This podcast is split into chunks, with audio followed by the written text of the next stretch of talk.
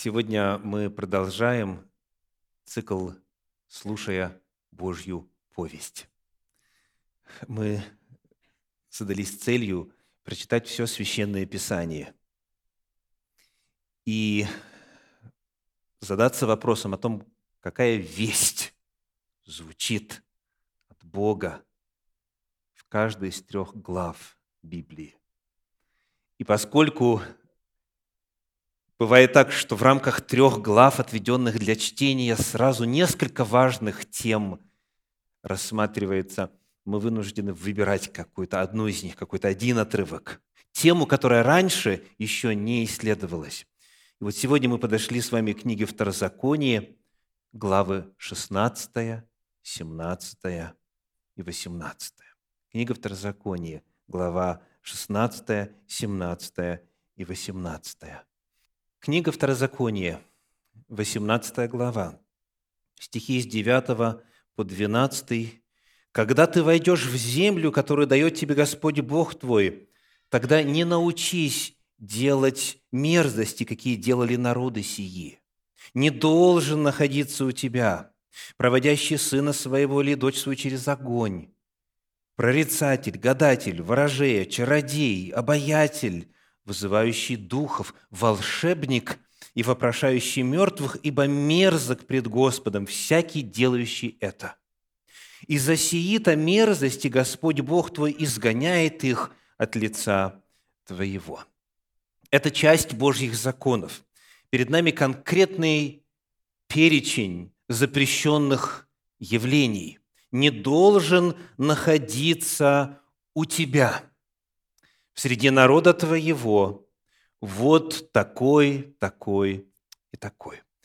Первое, что я приглашаю вас сделать сегодня, это посмотреть на этот список запрещенных явлений подробнее. Итак, что запрещено, что нельзя народу Божию? 18 глава, 10 стих – 18 глава, 10 стих говорит, «Не должен находиться у тебя, во-первых, проводящий сына своего или дочь свою через огонь».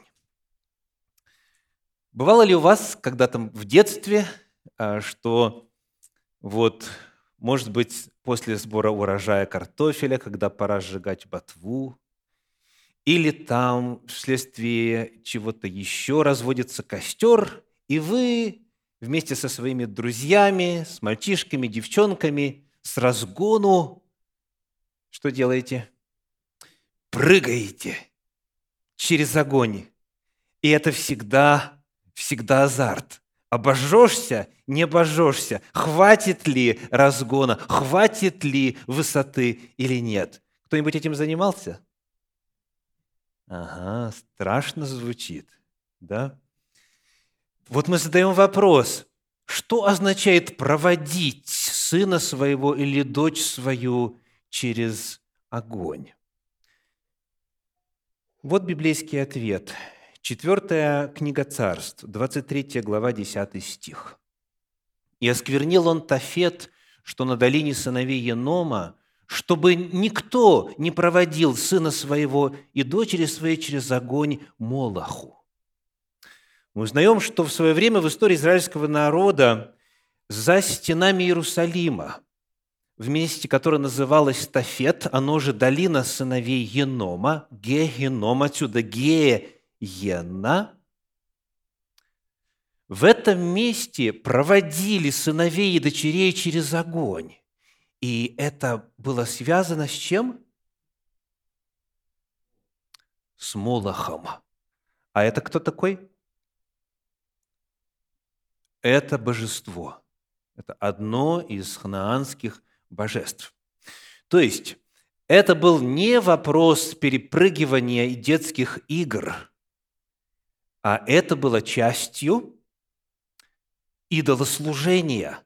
Они проводили сыновей своих и дочерей своих через огонь Молоху. И вот был один из царей израильских, который осуществил реформу народа, и он это дело остановил – он осквернил Тафет, чтобы больше этим никто не занимался. Итак, мы узнаем, что вот это дело в проведении через огонь детей это делалось в честь Молоха. А как оно выглядело? В чем оно проявлялось? Давайте читать еще один отрывочек на эту тему у книги у пророка Иеремия в его книге в 7 главе 31 стих. Иеремия 7, 31.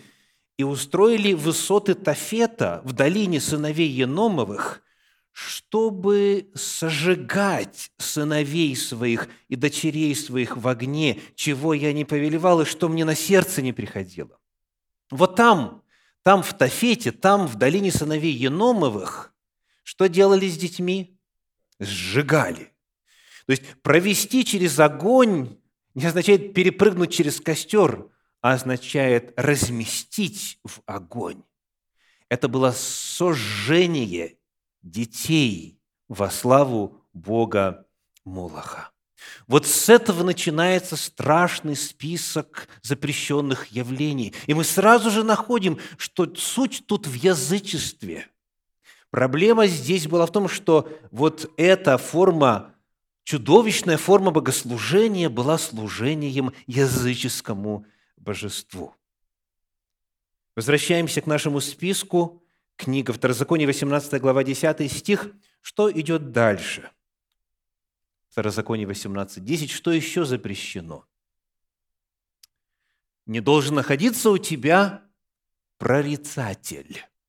Кто такой прорицатель? В подлиннике используется древнееврейское слово «кесем», и а, дословный перевод прост – это предсказатель.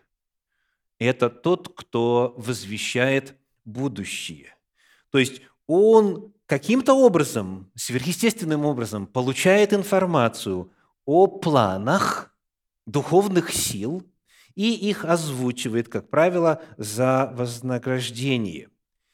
И э, в разных направлениях, в разных традициях оккультизма способы используются разные, в частности, есть доска для гадания, где есть и буквы, и цифры, и вот определенное нечто движется по поверхности этих букв и цифр, там есть отверстие, произносится специальное заклинание, и э, потом этот вот прорицатель, если говорить языком синдального перевода, отпускает персты, и вот этот камушек с отверстием начинает, а точнее продолжает двигаться сам задаешь вопрос, он отвечает тебе буквами, отвечает тебе цифрами и так далее. Есть разные способы, в том числе гадальные карты там, и так далее. Но суть заключается в том, что эти оккультные специалисты, они получают информацию из духовного мира и передают ее, предсказывая будущее. Кто у нас в Советском Союзе известен этим ремеслом? Вот я слышу разные имена, есть целый народ, которым этим увлекается. Да? Хочешь, погадаю? Молодой и красивый. Вот. То есть, эм, это ремесло очень востребовано было всегда, и людям всегда интересно, людям всегда любопытно. «Да не будет у тебя прорицателей», говорит Господь в своем слове. Дальше в 10 стихе у нас идет кто? После прорицателя гадатель. Кто такой гадатель? В подлиннике в древнееврейском используется слово «анан», которое переводится очень интересно. А, ну, давайте посмотрим, например, на случай его использования у пророка Михея. Михея 5 глава, 12 стих. Михея 5, 12. Написано так. «Исторгну чару деяния из руки твоей, и гадающих по облакам не будет у тебя. Как вы думаете, как тут вот это слово «анан» переведено? Гадающий по облакам. Это одна из форм гадания, когда прорекается какое-то определение на основании формы облаков в определенное время, на основании сочетания облаков – ну, э, полагаю, что многим из вас приходилось лежа на спине, где-нибудь на лугу, на траве, на пляже, вот смотреть на эти небеса и угадывать в облаках разные формы. То кит там плывет, то лев бежит, то орел летит и так далее. Вот. А вот эти специалисты по форме облаков, дело в том, что слово «она» означает и облако также, они осуществляют гадание, они провозглашают, что надо сделать в том или ином случае. Итак, вот о чем говорит текст. Гадатель – это наблюдатель облаков, дословно. Гадание происходит на основании формы и сочетания облаков на небе. Возвращаемся вновь. Книга Второзаконие, 18 глава, 10 стих. Что еще запрещено? Второзаконие 18, 10. «Да не будет у тебя ворожея». О чем идет речь здесь? В подлиннике используется слово «нахаш». Некоторым из вас оно знакомо. Это то же самое слово, которое используется в книге «Бытие» в третьей главе, когда говорится «змей был» и сказал змей жене. В подлиннике «нахаш». «Нахаш» означает шептать дословно. То есть, а, вот как змея, она вот этот вот такой шипучий да, звук издает по ассоциации тех, кто гадает определенным образом, а их называют шептунами – то есть, например, есть специалисты, которые могут, в русском языке это термин «заговорить», что, например? Кровотечение. То есть открылась рана, принесли к специалисту, начинает нашептывать. Шептун, шептун, шептун, шеп, шепчет. Какие-то там фразы, магические формулы, заклинания, какие-то молитвы вроде и так далее. И на самом деле, на самом деле, кровь останавливается. Кстати, моя проповедь сегодня называется «Божья повесть двоеточие. Оккультизм». Деточки, для тех, кто заполняет, «Божья повесть двоеточие. Оккультизм». Оккультизм по-английски точно так же звучит практически. Так, Божья повесть – оккультизм. «Да не будет у тебя вот этих шептунов, – говорит Священное Писание». Дальше еще одно слово в 10 стихе 18 главы. Последний у нас чародей. Чародей. Кто это такой? В подлиннике это древнееврейское слово «кинеф», и оно обозначает колдовство, волшебство, магию, ритуалы и так далее. То есть этот термин, он уже связан больше вот с использованием материи для того, чтобы в определенном, а, так сказать, в определенной пропорции, смешав, выпив там и так далее, и так далее, вот дать духам возможность проявить себя. Итак, чародей – это колдун, маг, заклинатель и так далее. Теперь переходим к следующему, к 11 стиху. Второзаконие, 18 глава, 11 стих, продолжая изучать список запрещенных явлений. «Да не будет у тебя того, кто есть обаятель». Кто такой обаятель? Если вы следите по разным переводам Священного Писания, подсказывайте, что у вас э, в ваших версиях, которые у вас сейчас открыты. В еврейском, в подлиннике это слово «хабар». Хабар. Хабар дословно означает «вязатель узлов». Вязатель узлов. Чуть позже в Священном Писании в книге Иезекииля будут упомянуты так называемые чародейные мешочки. Это как называется по-русски? Это обереги, обереги – это амулеты. Вязатель узлов – это специалист по изготовлению амулетов. Определенные травы, косточки, вещества, заворачивают в материю, в мешочек, в узелочек или просто ниточкой, завязочки такие делаются, и затем предлагают людям от порчи, от сглаза, либо наоборот, когда нужно, чтобы в доме сварка началась, чтобы муж с женой перестали ладить друг с другом, нанимают специалиста и тихонько подкладывают под порог или там где-нибудь прячут в доме. И нередко бывает так, что когда дом продается, новые владельцы заезжают, делают ремонт – и обнаруживают вот, вот эти всякие завязочки, там, узелочки и так далее, и так далее. Это а, специалист по изготовлению амулетов или вот таких вот веществ, которые могут принести напротив какую-то порчу, как полагают те, кто этим занимается. Кто у нас идет дальше? Вызывающий духов. Вызывающий духов. Это явление, в том числе и в атеистическом Советском Союзе, было довольно широко распространено. Обыкновенно с этим феноменом знакомились еще в э, студенческие годы, вот, может быть, э, э, ученики старших классов, студенты в особенности, вызывали духа Пушкина, вызывали духа Лермонтова, вот. Ну и все, естественно, начинается просто как баловство, а многие в это и не верят до того момента, пока дух не начинает отвечать точно на ваши вопросы. Например, сколько мне лет? И идет отстукивание. Раз, два, три, четыре и так далее. То есть, когда идет коммуникация от духовного существа, полностью соответствующая реалиям.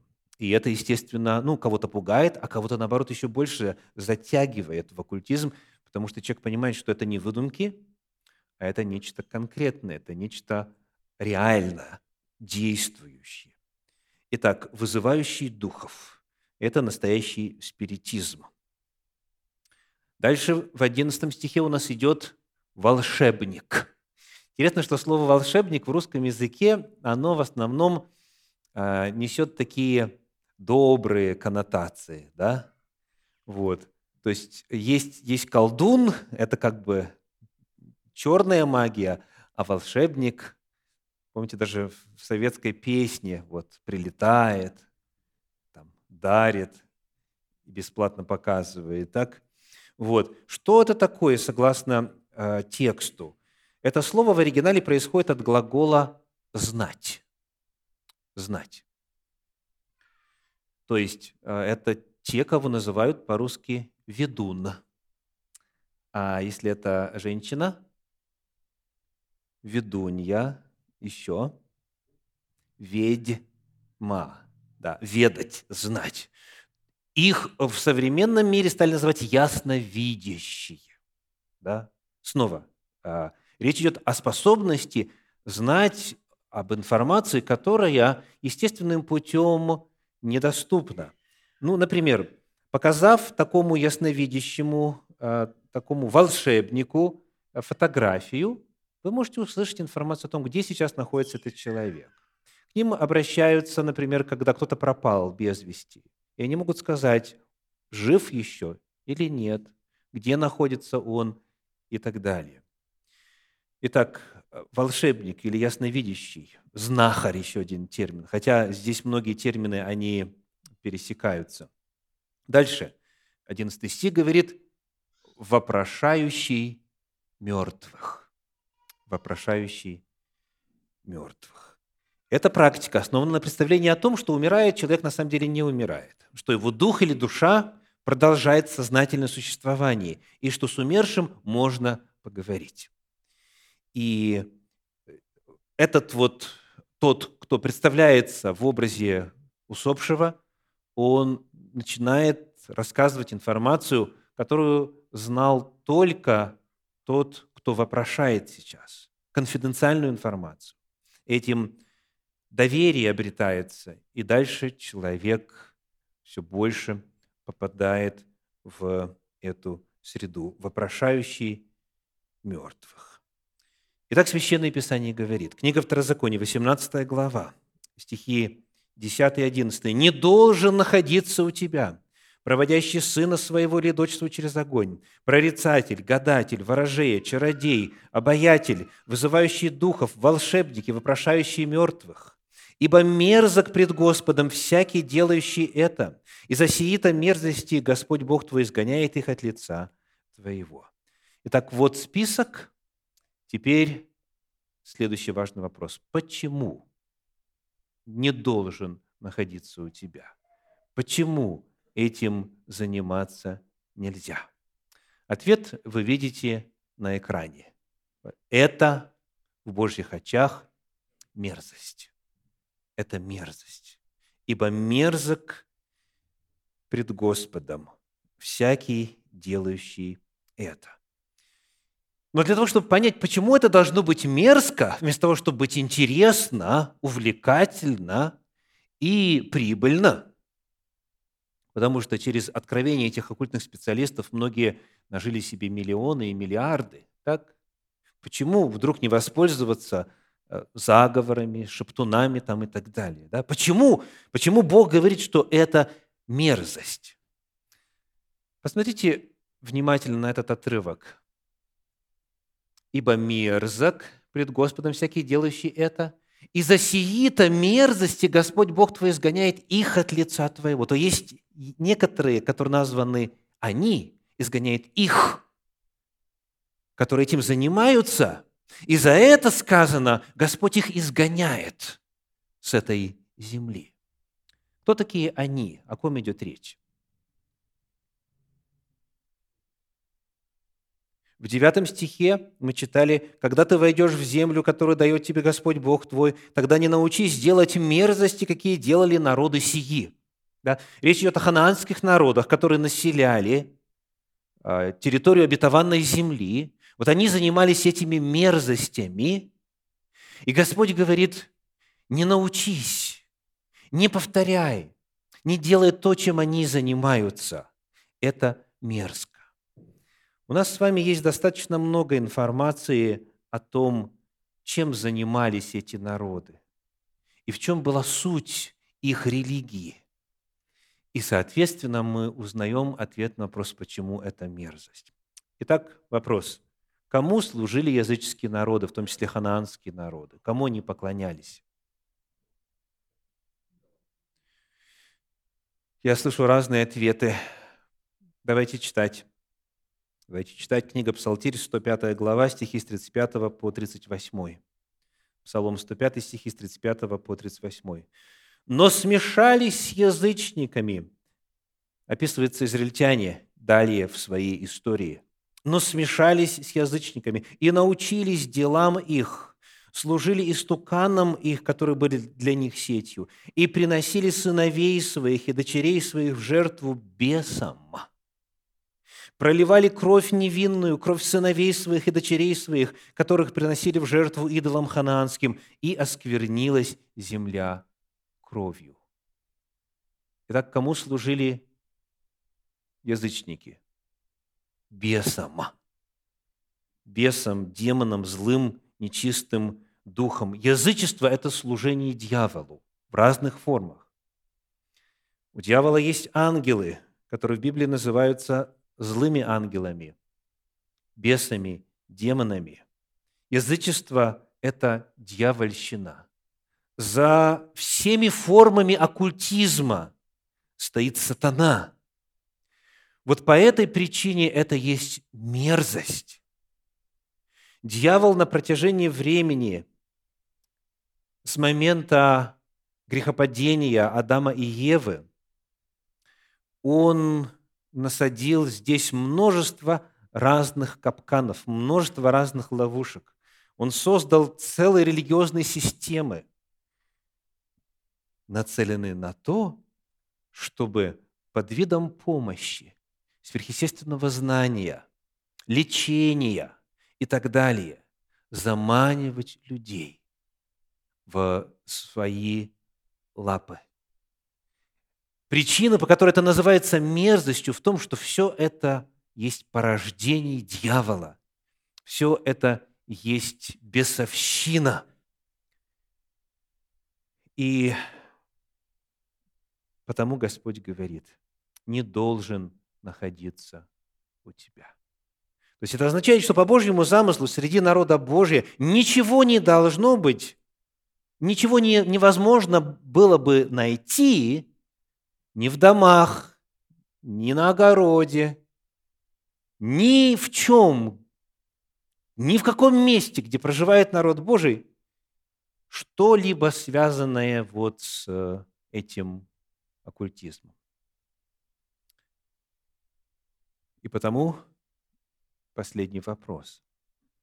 Насколько эти законы и эти запреты актуальны сегодня? Давайте вспомним на эту тему Божье Слово из книги Левит, 19 главы, 31 стих. Левит 19, 31. «Не обращайтесь к вызывающим мертвых, и к волшебникам не ходите, и не доводите себя до осквернения от них. Я Господь, Бог ваш». Если первый отрывок, который мы изучаем сегодня, Второзаконие 18 глава, говорит, не должен находиться у тебя, то среди народа Божьего не должно быть тех, кто этим занимается, кто, кто специализируется вот в этом. Так? То есть, во-первых, это запрещено. То есть никто из народа Божьего этим не должен заниматься сам. А здесь следующий шаг. Какой? Не обращайтесь. Не обращайтесь и не ходите. Да, то есть одно дело самому не делать, следующий шаг – не обращаться к этим специалистам, не ходить к делающим. И еще одно очень важное слово здесь, очень важный глагол. Посмотрите, пожалуйста, на текст. Очень важное слово. Не доводите себя до осквернения. Если это мерзость, не если, а поскольку это мерзость, то контакт с мерзостью оскверняет. Оскверняет. Поэтому Господь многократно в своем слове говорил, давайте хотя бы один отрывочек вспомним, книга Второзакония, 7 глава, например, конец 7 э, главы, 7 глава, стихи 25-26, Второзаконие, 7 глава, стихи 25-26. «Кумиры богов их сожгите огнем, не пожелай взять себе серебра или золота, которые на них, дабы это не было для тебя сетью, ибо это мерзость для Господа Бога твоего. И не вноси мерзости в дом твой, дабы не подпасть заклятию, как она. Отвращайся сего и гнушайся сего, ибо это заклятое». То есть даже серебра или золото, которые на них, вот на этих вот оккультных предметах, даже частицы чего-то связанного с оккультизмом, не вноси в дом, потому что дом подпадет заклятию. Отвращайся, гнушайся. Существует ли оккультизм сегодня? Существует ли вот в разных своих формах дьявольщина, бесовщина сегодня? К великому сожалению, она продолжает существовать в той же грубой форме, включая человеческие жертвоприношения детей дьяволу и до сих пор приносят в жертву. Есть культы, начиная с сатанистов, которые прямо декларируют свою приверженность дьяволу, заканчивая иными оккультными движениями, где на самом деле детей, очень часто новорожденных детей, приносят в жертву. Это, безусловно, не так распространено, как раньше, в древнем мире, но, тем не менее, это до сих пор существует. То есть весь этот список, который мы сегодня с вами Э, прочитали, он доселе практикуется вот в этой грубой, явной форме. В Соединенных Штатах Америки, которая, которая э, страна, в которой э, изначально декларировались библейские принципы, а в зависимости от того, в каком вы штате находитесь, тем не менее, с регулярностью вы можете обнаружить вот на углу, вдоль дороги и так далее приглашение. Palm reader, то есть хиромант, да, читаем по ладони, а, вот, и так далее, так далее. То есть всегда и везде можно этих специалистов найти. Но вы знаете, есть и более тонкие формы проникновения дьявольщины в жизнь народа Божьего. Я еще раз повторю, не делайте сами, не ходите к специалистам. Что еще? Не прикасайтесь, не оскверняйте, не вносите в дом даже мельчайшие частицы. Слышите? А сегодня, сегодня масса книг. В первую очередь, дьявол, конечно, хочет детей заполучить. Поэтому он использует своих слуг, чтобы писать увлекательные романы, целые серии, экранизированные потом. Известный э, мальчик с э, фамилией Гончар, да, Potter, изготовитель горшков. он так увлек многих, что многие смотрят, наслаждаются, поглощают этот оккультный контент. А там ведь, там ведь колдовство, волшебство, вот практически все, что мы тут с вами прочитали, там оно есть. И дети с этим знакомятся. И это в целую индустрию превращено. И в соответствующих развлекательных комплексах можно попасть в городок, посвященный этому персонажу, прокатиться там на захватывающих дух горках. Книги, фильмы, ком- компьютерные игры с демонами. Это, это сплошь и рядом. И именно на детей идет атака в первую очередь. Вот. И те родители, которые относятся к этому как к игре, но он же на самом деле не занимается колдовством. Да? Дорогие, не делай сам,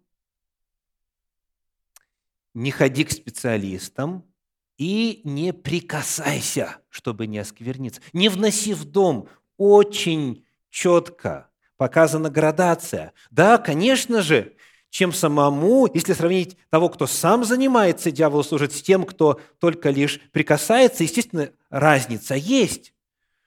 Но нужна ли вам даже маленькая щель в дверях вашего дома, в которую дьявол мог бы входить? Сегодня различных форм современных очень, очень много. А если брать народные традиции, не успела кукушка запеть свою песню, что прям их так и хочется спросить, как наши деды и прадеды, да? Кукушка, кукушка, сколько мне осталось, да, там и так далее. Или же сорвали ромашку, любит, не любит. Да? Это, это все той же поля ягода, того же поля ягода. Или же, например, постучать по дереву, да, и так далее. А как вам, возлюбленные, загадать желание? И и, при, и потом закрепить это магическим обрядом. Как вам такое дело? Вы задумались, да, чего вдруг надо загадать желание и свечи задуть? Как это химически или физически, или как-то еще естественно влияет на исполнение желания? Это простой тест. Это простой тест. Если это заповедь Божья, что Бог сказал, так надо делать, да, аминь, делаем даже если не понимаем почему. Не всегда понимаем почему, да? Либо это наука, смешал такой порошок с таким порошком, разогрел, бубух, да? Все понятно, причинно-следственная связь, химия, тут физика и так далее. Оно естественно, оно не сверхъестественно, оно не метафизическое. Либо, если нужно обходить дорогу, потому что черного цвета тварь перешла, да? Или нужно что-то еще делать, то есть загадать, подуть и так далее, и так далее, что на самом деле физически не меняет поведение или качество жизни, значит, это метафизическое, значит, это сверхъестественное. И будьте уверены, бесы обязательно откликнутся. В книге пророка Исаии в 47 главе, когда э, пророк Божий описывает Вавилон – центр, центр колдовства и оккультизма древности, там есть одна очень важная фраза. Книга пророка Исаии, 47 глава, говорит с 12 стиха. «Оставайся же с твоими волшебствами и с множеством чародейств твоих, которыми ты занималась от юности твоей. Может быть, пособишь себе, может быть, устоишь. Ты утомлена множеством советов твоих. Пусть же выступят наблюдатели небес. Помните, мы читали? Звездочеты. Так? Как это сегодня называется? Астрология. И предвещатели по новолуниям, и спасут тебя от того, что должно приключиться тебе. И вот здесь, вот в этом контексте очень важная фраза встречается в девятом стихе. Исайя 47, 9. «Но внезапно в один день придет к тебе то и другое, потеря детей и вдовства. В полной мере придут они на тебя, несмотря на множество чародейств твоих и на великую силу волшебств твоих. Знаете, есть такие беззаботные христиане, такие оптимисты по жизни, которые полагают, что с тех пор, как Христос одержал победу над дьяволом, никакие волшебства уже на самом деле реально не действуют. Библия учит обратному. Что вы видите о силе этого дела? Какова сила? Видите? Великая сила волшебств. Да, Бог всегда сильнее, это верно. Но у этих волшебств, у этого всего списка есть сила. Это работает, это действует. И в самом-самом-самом-самом конце, в книге Откровения, говорится о людях, которые продолжают поклоняться бесам. Сегодня и прямо перед а, пришествием Христа. То есть эта дьявольщина по-прежнему существует, этот оккультизм по-прежнему действует. Поэтому сегодня, изучая тему «Божья повесть, двоеточие, оккультизм», просто будем помнить, возлюбленные, что Господь нас предупредил, мы предостережены. Зачем делать себя более уязвимым. И так дьяволу хватает, хватает причин на нас влиять. В Священном Писании есть предостережение за предостережением. Но вот человек по-прежнему говорит, а я в это не вкладываю такой смысл. А я не отношусь к этому так, как древние язычники. Позвольте кратенькую иллюстрацию. Вот так вот, по-простому, очень быстренько ответьте на вопрос. Чей Крым? Чей Крым? Наш, правильно? Чей? И вот представьте себе человека, который, начиная с 2014 года, живя в Крыму, каждое утро вывешивает а, флаг двух цветов, двухцветный такой, желтенький и синенький. Так? И ему, к нему, естественно, подходит, начинает интересоваться. И он вот что ответствует. Он говорит, мне просто цвета нравятся. Я не вкладываю, не подумайте, что я какой-то там политизированный, я не вкладываю вот в этот кусок ткани вот такой вот смысл. Или сейчас, вот именно вот в наше время – трехцветный флаг кто-то вывешивает. И снова вопрос, почему? А мне просто эта комбинация так нравится. Вот. Понимаете, если ты не вкладываешь, это не означает, что в реальности не вложено. Если ты не вкладываешь, если ты беззаботно относишься к вопросам дьявольщины, это не означает, что бесы точно так же относятся к этому. Дело в том, что, я эту фразу повторяю э, периодически, бесы бесы не меняются. И те формы, которые они учредили для того, чтобы заманивать людей в ловушки, эти формы доселе действенны. Бесовщина доселе реально. Дьявол, к сожалению, по-прежнему в Библии называется, даже после Голгофа называется как? Бог века сего.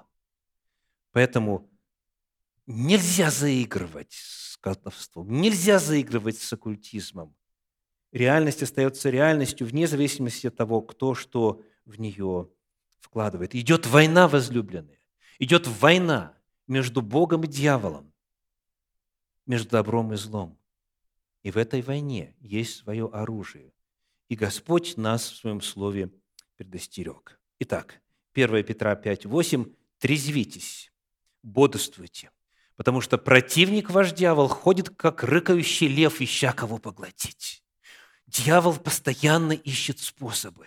Вопрос, зачем давать ему дополнительные? Послание в Ефес, 4 глава, 27 стих. «Не давайте место дьяволу, возлюбленные, не давайте место дьяволу». Аминь.